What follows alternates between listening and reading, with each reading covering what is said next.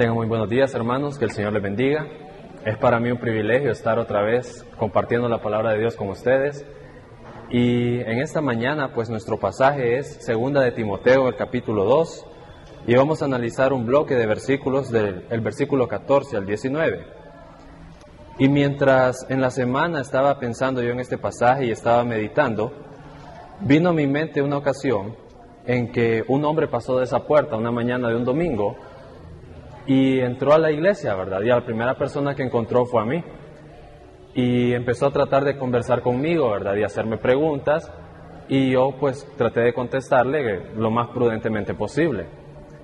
Entonces llegó un momento en que este hombre me preguntó y me dijo, si usted muriera en este momento, ¿a dónde iría su alma? Entonces yo dije, este hombre anda evangelizando y seguramente cree que nuestra iglesia ha de ser de alguna otra denominación, ¿verdad? Y pues yo le confesé y le dije, bueno, si yo muriera en este momento, yo me voy al cielo con Cristo. Y entonces él empezó a cuestionar que por qué decía yo que al cielo, si la Biblia hablaba de que los justos iban a heredar la tierra. Y empezó él a querer entrar en discusión, ¿verdad? Sin embargo, Dios a mí no me ha llamado a discutir. Y pues no quise refutar sus argumentos, sino dejar que Dios fuera el que hablara. Y pues, eh, pensando en esto, Pablo nos hace una, un recordatorio y el Espíritu Santo habla a través de él. Y nos dice la palabra del Señor en 2 de Timoteo, en el capítulo 2, versículos 14 al 19, de esta manera. Recuérdales esto, exhortándoles delante del Señor a que no contiendan sobre palabras, lo cual para nada aprovecha, sino que es para perdición de los oyentes. Procura con diligencia presentarte a Dios aprobado, como obrero que no tiene de qué avergonzarse, que usa bien la palabra de verdad. Mas, evita profanas y vanas palabrerías, porque conducirán más y más a la impiedad, y su palabra carcomerá como gangrena, de los cuales son Himeneo y Fileto, que se desviaron de la verdad, diciendo que la resurrección ya se efectuó y trastornan la fe de algunos. Pero el fundamento de Dios está firme, teniendo este sello. Conoce el Señor a los que son suyos, y apártese de iniquidad todo aquel que invoca el nombre de Cristo. Amado Dios, muchas gracias Padre por tu palabra. Gracias Señor Jesús por eh, haber dejado, Señor, las bases y las directrices de cómo nosotros debemos dirigirnos en nuestra vida, de cómo nosotros debemos vivir delante de ti. Amado Padre, que en esta mañana sea tu palabra la que hable y no tu servidor, Señor. Que el Espíritu Santo prepare las mentes y los corazones de nuestros hermanos. Y también, Señor Jesús, que tú utilices a tu siervo, Señor, para transmitir tu palabra. En el nombre de Cristo, damos gracias. Amén. Y Pablo empieza aquí diciendo, recuérdales esto. ¿Y qué es lo que les va a recordar Timoteo a los hermanos? Lo que, sale, lo que sale en el versículo 8 acuérdate de Jesucristo.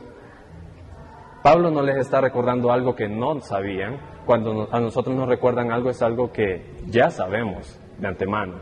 Entonces les está diciendo que no lo vayan a olvidar, que vayan siempre a tenerlo en mente. Porque ¿qué pasa, hermanos? Nosotros venimos el domingo y nos acordamos del Señor. Pero a medida que pasa la semana, pasa el lunes, pasa el martes, empezamos a enfocarnos siempre en lo que nos toca hacer el día siguiente y empezamos a olvidarnos un poco del Señor y empezamos a meternos en otras actividades y entonces se nos olvida. Pero, sabiendo esto, el Espíritu Santo habla a través de Pablo y le dice, recuérdales esto. Entonces que se acuerden de Jesucristo. Y dice el versículo, exhortándoles delante del Señor a que no contiendan sobre palabras. Entonces, esa palabra exhortándoles ahí nosotros la podemos traducir como diciendo, encomendándoles solemnemente delante del Señor. Es decir, primero que se acuerden de Jesucristo y luego encargarles solemnemente delante del Señor a que no discutan sobre palabras, que no anden discutiendo. Porque ¿qué pasa, hermanos? Dígame usted si es cierto o no que a nosotros nos encanta discutir por nuestros derechos. Nos encanta discutir porque creemos que tenemos la razón todo el tiempo. Y nos encanta hacer esto, ¿verdad?, en nuestra vida diaria. Pero Dios nos pide a nosotros que no seamos personas pleitistas, que no andemos discutiendo. Y más aún cuando se trata de doctrina, cuando se trata de la palabra de Dios. Dios no pide que nosotros vayamos y eh, confrontemos a los falsos maestros discutiendo, sino más bien que nosotros eh, vayamos y presentemos la autoridad de Cristo a estas personas. Si usted se fija aquí en su boletín, usted tiene el primer punto de este mensaje titulado Usa las palabras de acuerdo a tu vida. Y el primer punto dice, no discutas con palabras, deja que Cristo hable a través de tu vida. Entonces, debemos tener en mente que cuando lleguen los falsos maestros donde nosotros estamos, que lleguen con falsa enseñanza a donde nosotros eh, pues trabajamos o estudiamos o nos desenvolvemos, nosotros nos acordemos primeramente de Jesucristo y de que Él nos pide que no entremos en discusiones, sino que dejemos que Cristo mismo hable a través de nuestra vida, que dejemos que lo que hemos aprendido de su palabra hable a través de nosotros. Y dice, a que no contiendan sobre palabras, lo cual para nada aprovecha. Porque, ¿qué pasa, hermano? Cuando nosotros nos ponemos a discutir y nos ponemos, por decirlo así, del tú a tú con estas personas, vamos dejando a un lado la palabra de Dios y nos vamos metiendo ya en nuestro propio razonamiento y vamos empezando a poner nuestros propios eh, pensamientos en lugar de dejar que la palabra de Dios hable. Entonces, el llamado es a no discutir sobre estas enseñanzas, que a veces nos pica la lengua, ¿verdad? Y a veces nos pica el corazón, ¿verdad? Por defender la palabra de Dios, pero Dios no nos pide que nosotros seamos así, sino que no discutamos, que la presentemos con mansedumbre, como dice en Primera de Juan, ¿verdad? Y dice, continuando el versículo, que estas palabras no aprovechan para nada entonces, ni usted va a quedar conforme con el resultado de la discusión, ni la persona que le está escuchando sus argumentos. La palabra de Dios es clara y nos dice que no va a aprovechar para nada, no va a ganar un alma con sus propios argumentos, con sus propios eh, pensamientos, sino a través de la palabra de Dios. Y lo que Dios pide es que no discutamos en esto. Y dice más bien que esas eh, contiendas son para perdición de los oyentes, es decir, para la ruina de estas personas. Entonces, si nosotros nos desenfocamos de Cristo y empezamos a hablar lo que nosotros pensamos y a defender lo que nosotros hemos razonado, lo que va a pasar es que estas personas no van a llegar al conocimiento de Dios y más bien vamos a ser de tropiezo para ellos.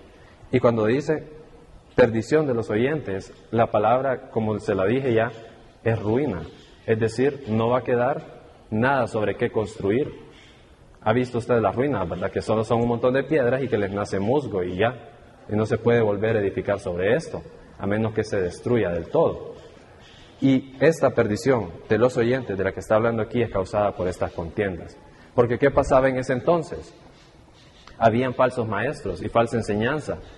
Y si usted recuerda, en Primera de Timoteo, eso es lo que Pablo le está diciendo a Timoteo. Va a haber falsa enseñanza, porque Pablo conocía a los efesios. Y a pesar de esto, ya en su segunda carta, dos o cuatro o cinco años más o menos después de que le ha escrito la primera carta, sigue este mismo problema de falsas enseñanzas. Y lo mismo pasa hoy en día con nosotros. Siempre estamos rodeados de falsas enseñanzas, de falsos maestros, de falsas doctrinas, y nuestro llamado no es a discutir con ellos, sino más bien a dejar que Cristo hable a través de nosotros. ¿Y cómo vamos a hacer esto? Ahí está el versículo 15. Dice, procura con diligencia presentarte a Dios aprobado, como un obrero que no tiene de qué avergonzarse, que usa bien la palabra de verdad. Entonces, ¿qué debemos hacer nosotros? No usar nuestro propio razonamiento, ni nuestra lógica, ni nuestro pensamiento, sino más bien presentarnos delante de Dios diligentemente. ¿Qué es diligencia, hermano? Tenemos la idea, ¿verdad?, de lo que es ser diligente. Estar enfocado en un punto. Estar con la mente puesta en algo. Y lo primero que nos dice aquí la palabra de Dios es recuérdales esto. Acuérdate de Jesucristo. Nuestro enfoque siempre debe ser darle la gloria a Cristo, hermano. Nuestro enfoque en nuestra vida no debe ser qué voy a hacer mañana, cuáles son los preparativos del día de mañana, sino más bien cómo puedo honrar a Cristo en mi vida, cómo puedo darle la gloria a Cristo, que tengamos siempre ese pensamiento en nuestra mente, que, que procuremos con diligencia presentarnos a Dios. ¿Como qué? Como obrero que no tiene de qué avergonzarse. Un obrero que no tiene de qué avergonzarse es alguien que hace bien su trabajo, alguien que prepara bien lo que está haciendo. O díganme ustedes si no es cierto, a los estudiantes que están aquí, cuando les salen buenas calificaciones, ¿verdad? Y cuando les dan una beca o los, los premian, ¿verdad? ¿Es, ¿Es eso motivo de vergüenza para ustedes o no? A las personas que trabajan, ¿verdad? En la empresa privada y eh, con el gobierno, cuando les dan un aumento, cuando les promueven, ¿verdad? A un puesto superior tampoco es causa de vergüenza, ¿verdad? Es un esfuerzo que se ha logrado. Y también cuando usted logra sus eh, propósitos personales, ¿verdad? Propósitos familiares y alcanza sus metas y dice, vaya, gracias a Dios que lo conseguí, tampoco es motivo de vergüenza. Saludos. Tampoco es motivo de vergüenza. Eso es ser aprobado. Pero ya pasándolo al ámbito espiritual, ¿cómo podríamos ser nosotros aprobados delante de Dios? ¿Cómo podríamos presentarnos como obreros que no tiene de qué avergonzarse? Sencillamente, leyendo la palabra de Dios, pasando tiempo con Él, teniendo comunión con Él y haciendo un llamado, ¿verdad?, a mis hermanos con el amor en Cristo, les digo, hermanos, nos hace falta verles en la reunión de oración. Nos hace falta que pasen tiempo orando con nosotros. Y me gustaría pues que el Señor pues hable su vida, hable su corazón y les muestre cómo ser un obrero aprobado. Debemos ser humildes delante de Dios y presentarnos en oración con su pueblo. Y sigue diciendo aquí que no tiene de qué avergonzarse, que usa bien la palabra de verdad. Eso es lo que dice la traducción Reina Valera. Sin embargo, la palabra original ahí es que traza bien la palabra de verdad. Es decir, que la usa con precisión. Y póngase a pensar usted en este aspecto de la arquitectura. Cuando hace un eh, dibujo técnico, ¿verdad? O hace una presentación, es necesario que vaya limpia, que vaya lo más clara posible. Y de hecho se usan lápices tan finos que ni siquiera son de un milímetro de grosor sino que ya empiezan con punto uno, con punto dos, y son tan finos esos lápices que yo, yo he tenido compañeros que han quebrado las puntas de esos lápices haciendo esos trabajos. Pero la idea aquí es que cuando esos lápices rayan o trazan una línea, al ojo humano se ve perfecto, se ve nítido, se ve algo pulcro, algo que no tiene una torcedura, porque si empieza a desviarse, entonces ya no sirve esto, ya es desechado. Y así nos dice la palabra del Señor que nosotros debemos usar la Biblia, usarla con precisión, usarla como algo que es perfecto. Nosotros no somos perfectos, pero Dios ha dejado su perfecta palabra para que nosotros, a través del Espíritu Santo, la enseñemos como Dios quiere que la enseñemos. Y su deber, hermano, si usted es creyente, es compartir la palabra de Dios, no solamente por compartirla, sino con precisión, con certeza de lo que se está diciendo, con autoridad de Dios, con autoridad del Espíritu Santo. Y luego vuelve el versículo 16 a decir, más evita profanas y vanas palabrerías, porque conducirán más y más a la impiedad.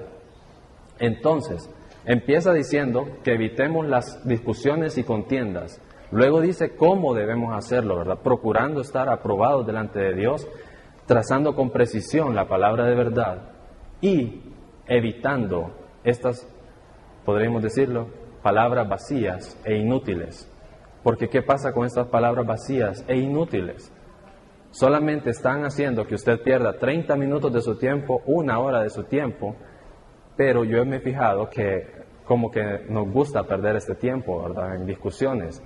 A veces yo he tenido personas que se han acercado a mí y que vienen con un motivo de discusión sin sentido, pues.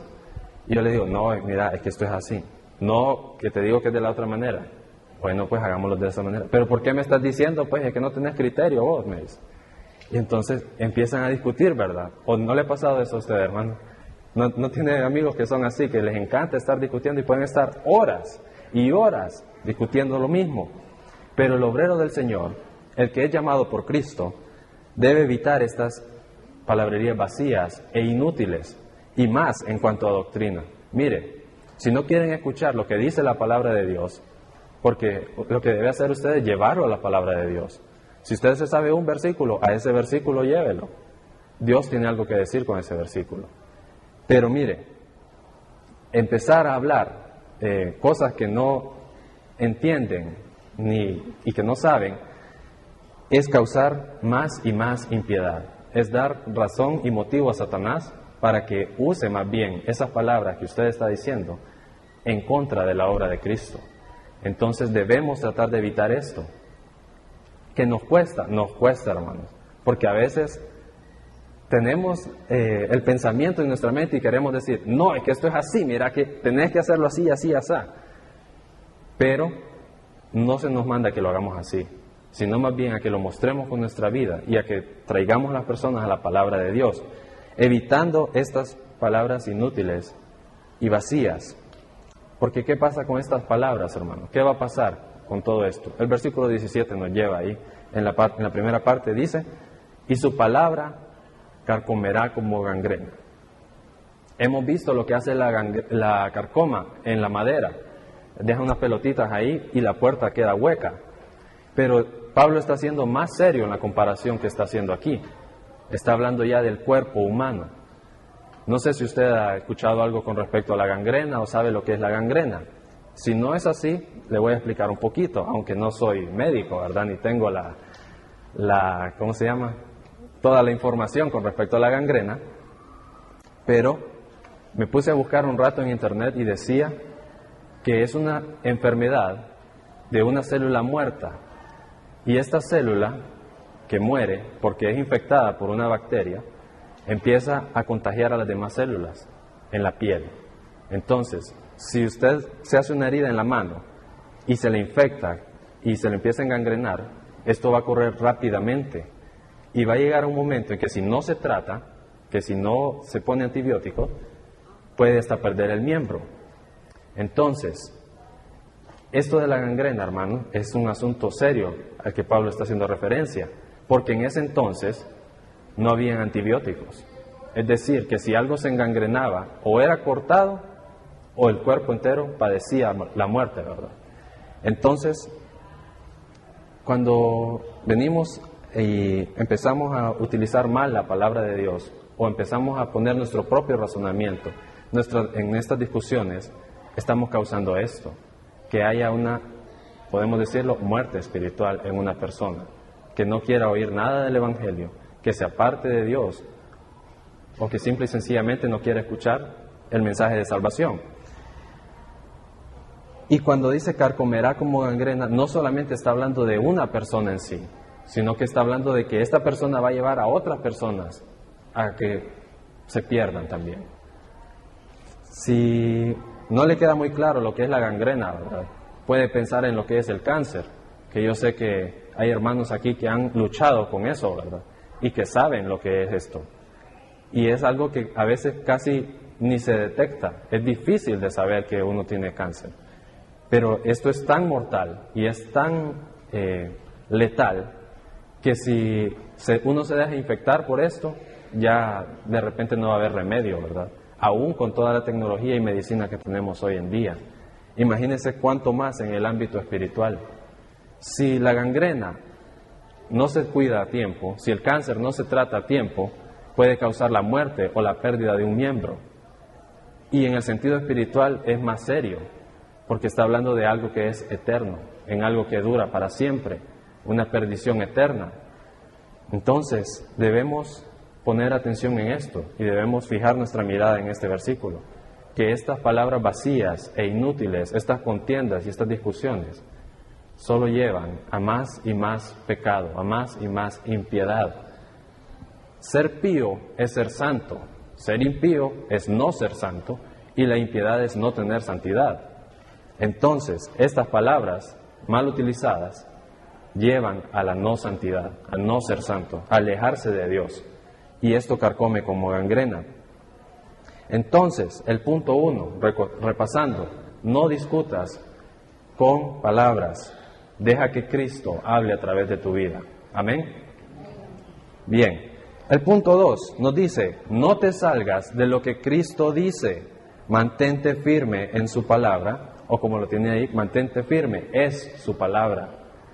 Dice el versículo 17 en la parte B, de los cuales son Himeneo y Fileto. Me ha tocado hablar ya de este hombre Himeneo, ¿verdad? En la primera vez que prediqué aquí en Tegucigalpa.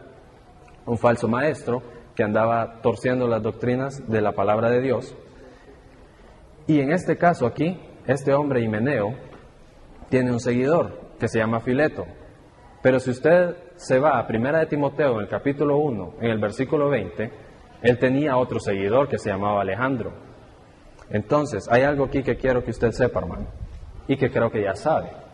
Los falsos maestros tienen seguidores y seguidores comprometidos con ellos seguidores que andan detrás de ellos y que creen las mentiras que dicen.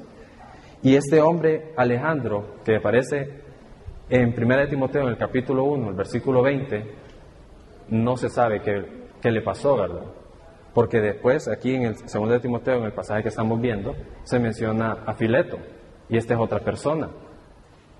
Pero lo que, lo que le quiero decir es que siempre van a haber seguidores que se van a levantar con los falsos maestros. Y nuestro deber es estar siempre pendiente, ¿verdad?, de qué es lo que está pasando a nuestro alrededor. Este hombre Himeneo estaba metiendo falsa doctrina a la gente que iba a la iglesia.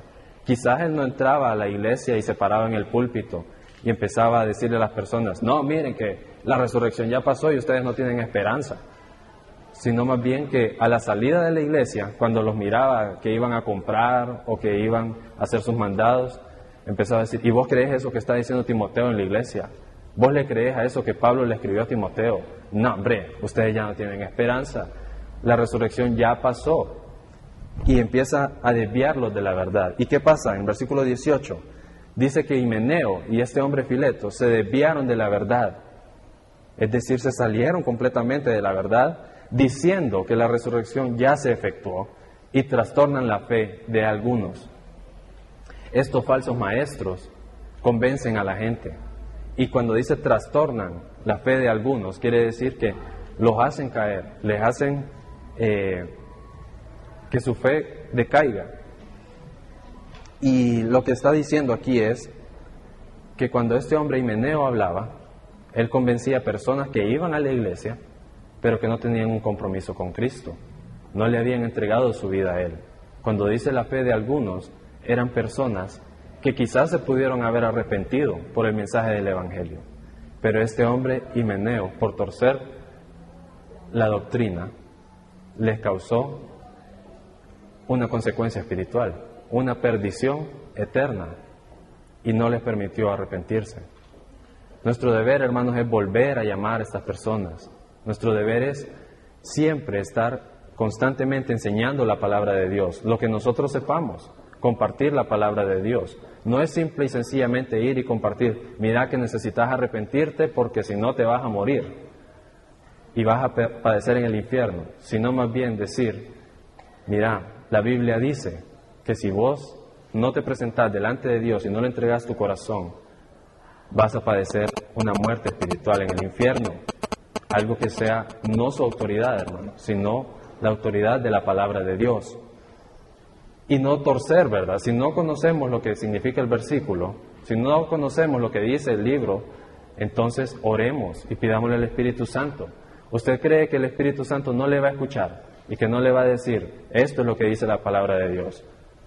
¿O no le ha pasado eso, que a veces tiene un pasaje que es difícil de entender y que no comprende a cabalidad que está diciendo el escritor ahí, que está diciendo el Espíritu Santo? Pero si usted viene y se humilla delante de Dios y le dice, Señor, yo no entiendo lo que está en tu palabra, muéstrame qué es lo que tú quieres que yo aprenda para que lo aplique en mi vida y lo pueda enseñar, el Espíritu Santo se lo va a enseñar y le va a mostrar qué es lo que usted debe hacer. Y no torcer la Biblia, ¿verdad? No desviarse de la verdad, porque eso es fácil, hermano. Estos falsos maestros como le digo, no estaban diciendo cosas que no estaban en la Biblia. Estaban tomando frases y palabras que están en la Biblia, pero las estaban enseñando como ellos querían, como ellos creían que era lo que debían hacer, porque son impulsados por Satanás para engañar a las personas. Entonces, no es lo que nosotros creemos en nuestra mente, sino lo que el Espíritu Santo revela a nuestro corazón, lo que nosotros debemos predicar. Amén. Es lo que el Espíritu Santo de Dios nos muestra en la palabra de Dios. Y entonces esta doctrina que le estaba enseñando les decía que ya no tenían salvación y entonces las personas decían, bueno, si ya se efectuó la resurrección, ¿para qué voy a estar yendo a la iglesia? Si de todas maneras no me va a pasar como le pasó a Cristo. Entonces ya dejamos de ir.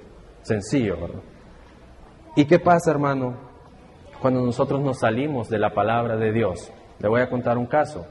Estábamos en una conferencia allí en el MEDA, donde van personas de varias iglesias. Y entonces el sábado se presenta la oportunidad para que se hagan preguntas o comentarios, ¿verdad?, con respecto a la exposición. Y yo me acuerdo que yo le dije a Josué, mira Josué, aquí vienen personas que hacen preguntas sin sentido, fuera de lugar y que solo buscan hacer discusiones. Y Josué se reía cuando escuchaba a estas personas, ¿verdad?, haciendo preguntas fuera de lugar preguntas que ya se sabía la respuesta y preguntas que en realidad la misma palabra de Dios da la respuesta. Pero lo que pasó fue que una persona dijo, yo tengo una pregunta, y empezó a dar cátedra, ¿verdad? Y a asegurar cosas. Y entonces el hermano expositor le dijo, hermano, le dice, ¿usted está preguntando o está haciendo una aseveración? No, no, mire, mi pregunta es esta, le decía. Y volvía otra vez a lo mismo, ¿verdad? Y hermano, ¿Está usted asegurando algo o está haciendo una pregunta? No, mire, mi pregunta es esta. Y volvía otra vez a lo mismo. Entonces llegó un punto en que seguramente este hombre se exasperó tanto, ¿verdad? Que dijo, mire, dejemos lo que está aquí. Y el hermano expositor le dijo, hermano, ¿cómo me está pidiendo que nos salgamos de la Biblia? Le. ¿Cómo me está pidiendo que vayamos y miremos otras cosas? Es decir, ya estaba poniendo el razonamiento humano antes de la palabra de Dios. Y nosotros debemos ser muy cuidadosos en esto, porque son cosas, como le digo, que se sacan de la Biblia, palabras y frases que se sacan de la Biblia, versículos que se sacan de contexto, pero que no traen honra y gloria a Cristo, sino que más bien traen destrucción y muerte a las personas. Y debemos estar bien enfocados en esto. Pero ¿cómo vamos a estar bien enfocados en esto? Leyendo la palabra de Dios, presentándonos delante de Dios como un obrero, ¿verdad? Que no tiene de qué avergonzarse, un obrero probado, que traza bien la palabra de verdad. Para hacerlo únicamente, para ser un buen obrero calificado, debemos practicar. Y para practicar está la Biblia. Empezar a leer, ¿verdad? Y empezar a orar. Porque no solamente es el conocimiento intelectual, sino la comunión que hay con Dios. ¿Qué me dices hoy, Señor? ¿Qué dice hoy tu palabra? Eso es lo que está diciendo. Y para cerrar los pensamientos, aquí tenemos el tercer punto, que dice, ¿te conoce Cristo? Aléjate del pecado y de los falsos maestros. Dice el versículo 19, pero el fundamento de Dios está firme teniendo este sello. Conoce el Señor a los que son suyos y apártese de iniquidad todo aquel que invoca el nombre de Cristo. En este pasaje Pablo le está diciendo a Timoteo, mira, hay falsos maestros y trastornan las enseñanzas de la Biblia. Pero, le dice, hay algo importante que no deben olvidar los hermanos en la iglesia y que tenés que recordárselos, porque ellos ya lo saben, pero se nos olvida. El fundamento de Dios está firme, es sólido. Fundamento, una palabra que es sólida, y Dios en sí mismo otra palabra que es sólida, firme, es sólido y tiene un sello, una garantía, una validez, sólido. Es decir, este es un versículo sólido en sí, valga la redundancia. Entonces, el fundamento que Dios ha puesto está firme y tiene un sello y el fundamento que la iglesia tiene es Cristo. y usted está aquí por el bautismo del Espíritu Santo, es decir, está establecido en la iglesia como parte del cuerpo de Cristo. Y tiene un sello entonces, y no lo olvide, conoce el Señor a los que son suyos. Esa es la primera parte. Y tiene una segunda parte. Y aparte de iniquidad, todo aquel que invoca el nombre de Cristo. La primera parte se refiere a que si Dios lo conoce a usted, nosotros podemos decir, yo conozco a Dios, yo hablo con Él todos los días, yo leo su palabra, pero ¿qué hay de Dios con nosotros? Una relación de una persona con otra requiere que usted conozca a su amigo y que su amigo le conozca a usted. Yo no puedo decir, yo soy amigo de él, pero él no es mi amigo porque no me conoce. Entonces, yo creo que todos nosotros hemos dicho esto, ¿verdad? Él me puede decir que yo soy su amigo, pero yo no puedo decir que Él es mi amigo porque Él no me conoce. Dios y la relación con usted es igual. ¿Le conoce Dios a usted? ¿Sabe Dios que usted es su hijo? ¿Le habla usted eh, Dios a su vida? Y entonces nosotros vamos a saber que somos creyentes cuando sepamos con certeza que Dios nos conoce. Dice la Biblia en el libro de Juan, y me gustaría que vayamos ahí, al libro de Juan, el capítulo 10, un pasaje muy conocido y muy famoso, pero que no está de más ver en esta mañana. Jesús está hablando y en el versículo 14 él dice, para no ser larga la enseñanza esta mañana, yo soy el buen pastor y conozco mis ovejas y las mías me conocen Así como el Padre me conoce y yo conozco al Padre y pongo mi vida por las ovejas, también tengo otras ovejas que no son de este redil. Aquellas también debo traer y oirán mi voz y habrá un rebaño y un pastor. Juan 10, 14 al 16. Está hablando el Señor de que Él conoce a los que son suyos, a los que le pertenecen, y aun cuando sean gentiles, ¿verdad? Porque a eso se refiere con el otro redil cuando seamos nosotros. Él conoce quién es su hijo, ¿verdad? Y dice el 27, mis ovejas oyen mi voz y yo las conozco y me siguen. Y yo les doy vida eterna y no perecerán jamás, ni nadie las arrebatará de mi mano. Mi Padre que me las dio es mayor que todos y nadie las puede arrebatar de la mano de mi Padre.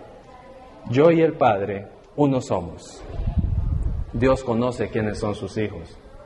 Entonces, podrá haber muchas personas que dicen, yo conozco a Dios y yo sé quién es Dios y yo conozco a Cristo, pero la pregunta es, ¿y Dios le conoce a usted? ¿Cristo le conoce a usted? ¿Conoce el Espíritu Santo a su persona? Esa es la pregunta. Entonces, hermanos, hablando de esto de conocer, ¿verdad? Si Dios nos conoce, hay un caso en la Biblia que, para los que hacen apuntes, ¿verdad? Me gustaría que analizaran en su casa porque es un pasaje un poco largo, pero está en números en el capítulo 16. Una rebelión que hubo allí contra los siervos de Dios, hombres que empezaron a caer en discusiones vanas e inútiles. Estos hombres que seguían a Coré, que se rebelaron contra Moisés. Dios había establecido a Moisés, Dios conocía a Moisés. Pero mire usted qué pasa en números 16. Y esto le va a quedar de edificación en esta semana. Esto le va a quedar como parte de este mensaje durante la semana. Entonces, yo le insto a que lea el número 16. Y sigue diciendo la palabra del Señor, conoce el Señor a los que son suyos y apártese de iniquidad todo aquel que invoca el nombre de Cristo. Entonces, es nuestro deber apartarnos del pecado, de las falsas enseñanzas y en no caer en estas discusiones, porque es una trampa del diablo como le digo, aunque nos pique la lengua, ¿verdad? Por decirle, no, mira que eso es un error. Si la persona no nos quiere escuchar y nosotros ya le hemos usado la autoridad de la palabra, ¿qué más vamos a hacer? Orar por ellos, pero no caer en discusiones. Entonces, porque somos llamados a apartarnos de pecado, apartarnos de impiedad, apartarnos de iniquidad. Y si nosotros caemos en estas discusiones, no nos estamos apartando del pecado no nos estamos apartando de la iniquidad. Estamos más bien siendo presas de Satanás y estamos dejando que Él haga que la obra tropiece, que haga que la obra se estanque. Es nuestro deber apartarnos de esto. Y termino diciéndole esto. Hay un versículo en el Antiguo Testamento, en el libro de Nahum, el versículo 7 del capítulo 1, que dice, Jehová es bueno, fortaleza en el día de la angustia y conoce a los que en él confían. Es bastante bonito ver cómo Dios le abre a este profeta en un tiempo que va a traer juicio a una ciudad, a la ciudad de Nínive, que ya se habían arrepentido a la predicación de Jonás. Pero eso fue hace 120 años. Los hijos de estas personas volvieron otra vez a los viejos caminos, no se apartaron del mal, sino que volvieron a cometer pecado. Y Dios dice, voy a traer juicio contra esta nación. Y si usted lee todos los versículos atrás del versículo 7 y todos los versículos adelante del versículo 7, creo que le va a dar temor ver cómo es la ira de Dios. Pero el versículo 7 resalta que Jehová es bueno y que conoce a los que en Él confían. Amado Dios, usa tu palabra